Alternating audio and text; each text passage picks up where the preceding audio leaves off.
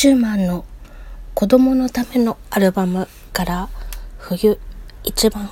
お聴きいただきました。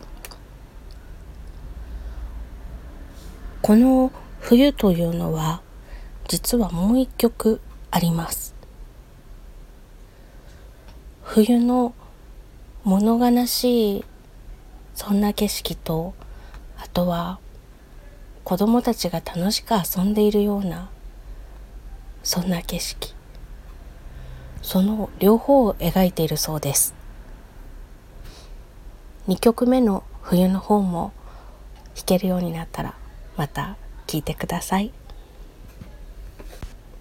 私はあまり雪がたくさん降るところで育っていないんですけれども実家の方はうん今から何十年か前には20センチぐらいは積もる時もありました。その時には玄関を開けた時キーンとするような静かないろんな音がかき消されているそんな朝を経験しました。そして少しすると雪だるまを作ったり雪合戦をし始めたり。通っていた小学校が少し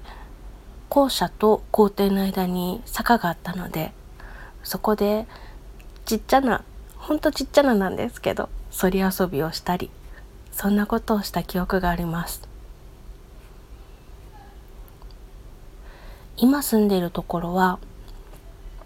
同じ県内なんですけどちょっと東京寄りなので実家がある方と比べると結構あったかいです。同じ県内なんですけどだいぶ気温差があるなぁと冬に実家に帰った時に思ったことがあります。ということでまあ温暖化も進んでいて気温自体も実家の方よりも暖かいのでたくさん降ったなーっていう時でも10センチぐらいしか積もったことがないんです。大体の場合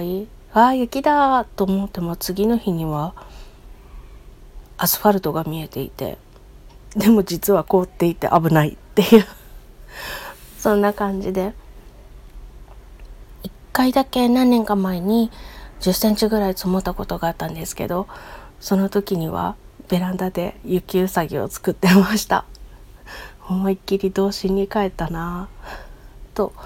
思った夜です。次の日の朝雪だるまと雪うさぎいるかなと思ったんですけどもう跡形もなく消えていたのでちょっとしょんぼりしました。いつか鎌倉を作ってみたいという夢があります。2番目の冬の方は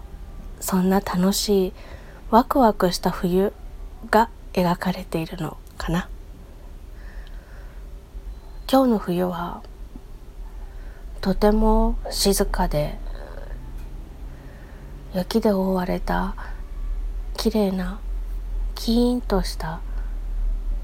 雪の音が聞こえてくるような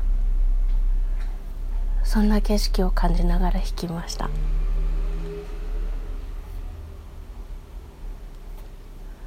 ということで本日はシューマンの子供のためのアルバムから「冬